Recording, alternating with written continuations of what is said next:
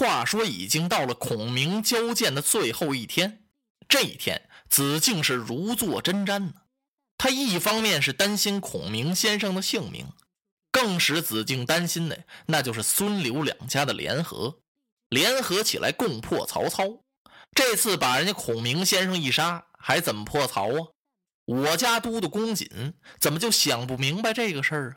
所以把子敬愁得连晚饭都没吃。一直等到二更天，他实在坐不住了，干脆我到江边看看去吧。子敬来到江边这儿一看，由对面来俩人，手里提着灯笼，正是清风明月那两个小童儿。鲁大夫，哎，清风明月，你们这是干什么去啊？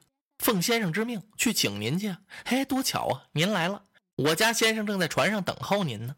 哦，好。子敬心说干什么呀？又让我救你命啊？孔明先生，恐怕这有点太说不过去了吧？我让你跑你不跑，你寄的东西我可都给你了，怎么那东西我也没看见？全哪儿去了？只见那二十只战船都在那儿摆着呢，拿青布都围起来了。鲁肃也没顾得仔细看，进到船舱来一看，孔明先生还跟往常一样，和颜悦色，春风满面啊！子敬啊，我打发两个小童子去叫你，你来了。哈，先生啊，不知叫我哪旁使用？哎，怎么这么客套呢？我来找你是叙谈叙谈，咱们两个喝几杯酒啊？子敬一听还喝酒啊，可不是吗？酒都摆上了，喝吧。子敬落了座，孔明先生给他满斟了一杯，二位就喝上了。喝了会儿啊，有人来禀报，启禀先生，已近四更，快到四更天了。孔明先生点了点头，啊，那就开船吧。啊！子敬一听什么开船，在这儿喝着喝着酒，怎么开船干嘛呀？子敬啊，咱们船到江心，痛饮几杯，看看这个夜晚的江景，那该多动人呢！开船，开船！鲁肃简直有点气晕了，心说：孔明先生，你这人可有点太没有心了，怎么能这么样呢？明儿一早，人家都督就派人来搬箭来了，您还有心拉场的，乘着船到江心饮酒。看江景啊，什么景也看不下去了。子敬想到这儿，猛然一转念，哎呦，坏了，怎么回事？我明白了，孔明先生要寻短见。江边这水太浅了，到江心宽宽绰绰、凉凉快快，咣一下子下去，那可不行。我得看着点子敬想到这儿，他让孔明先生坐到里边，他坐在外边，心说你要跳江的时候，我好把你拦住。船还没到江心，感情这时候已经下起雾来了。哎呦，这个雾这个大呀，雾气弥漫。有人进来禀报说：“先生，外面下雾了。”哦，孔明先生把酒杯一推：“子敬，咱们两个去看看，赏赏这雾景怎么样？”子敬一听，这简直是胡赏啊！那雾有什么好看的呀？雾气昭昭，什么也看不清楚啊。可是孔明先生已经把他拉上船头来了。二位站到船头上，这么一看呢。呦，大雾弥漫呢，好大的雾，那真是上接高天，下垂大地，梅林没入，春阴酿寒，明明漠漠，浩浩漫漫，穷浩天光，朝阳失色，鱼鳖遁迹，鸟兽潜踪。此时站在船头上是伸手难分五指啊！鲁肃一看他们所乘的这一叶小舟啊，起伏于波涛飞浪之间。恰好似冯夷平易下了凡尘一样。这冯夷平易是神话里边传说的一位风神，一位水神。子敬站到船头上，往四外看了看，嗯，不赖呀，先生会挑地方。这个雾景啊，倒是值得一看呢。子敬猛这么一回身，哟，他发现，在小船的后边有二十只战船，正是自己借给孔明先生的那些船。子敬还纳闷呢。孔明先生约我到江心饮酒，怎么这些船都来了？这时，孔明先生请子敬二次回到船舱，接着喝酒。水手进来问：“先生，船还往前行驶吗？”孔明先生点头，继续往北行驶啊。哦啊！子敬一愣，往北开。哎呀，北边可不能去啊！怎么回事？那边是曹营啊！哈，先生啊，还是不往北去的为好。哎，趁此大雾。咱们游一游江嘛！来来来，喝酒吧！孔明先生又给子敬满杯酒，这船就向北边开下来了。不知又过了多长时间，水手进来禀报：“启禀先生，我们的船只已接近曹营。”啊！鲁肃一听，赶忙把酒杯放桌子上了。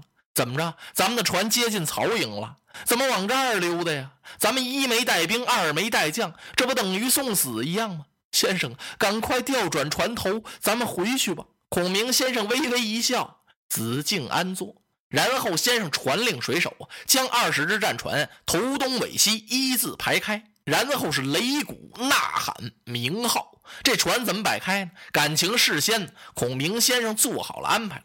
那船都用铁链子连到一块儿，唰，船也摆开了，跟着咚咚咚咚咚咚咚咚咚咚咕噜杀，喊杀声齐鸣，鼓号齐鸣，喊声四起。这就在曹营那水寨底下呀。这一嚷嚷，这一折腾，水寨上的探报飞跑进了中军帐，报与了曹操，把曹操吓了一跳啊！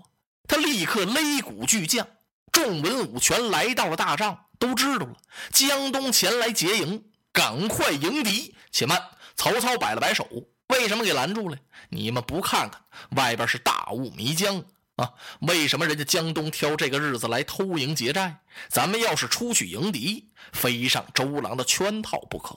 他一定是有埋伏。大家一听，那怎么办呢？丞相，难道等待他把水寨攻破？哎，岂有此理！我怎么能坐以待毙？吩咐于禁和毛玠。多调弓箭手，用强弓硬弩和凋零箭将周郎人马射退，然后又传令让汉寨的张辽、许褚调五千精兵在江边驻射。我看小儿周郎能奈我何？随着曹丞相这声将令，就听这水寨城头上以及汉路两边啊，梆梆梆梆梆梆梆梆，这梆子响，万箭齐发，箭如雨下，噗噗噗。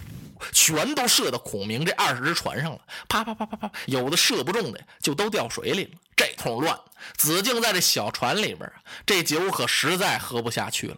啊，孔明先生，咱们快逃吧！曹操要开水寨杀出来了，谅我等是插翅难飞呀！孔明先生坦然自若，冲着子敬一笑：“子敬，你只管放心吧。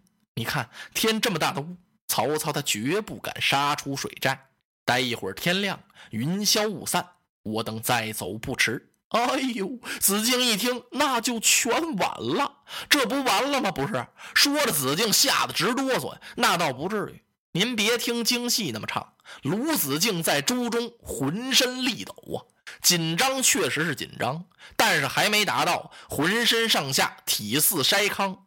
子敬也不失那大将的风度。不过他最担心自己身边没有军校和兵将，特别担心孔明先生的安危。这要有点差池，我可怎么向皇叔交代呀？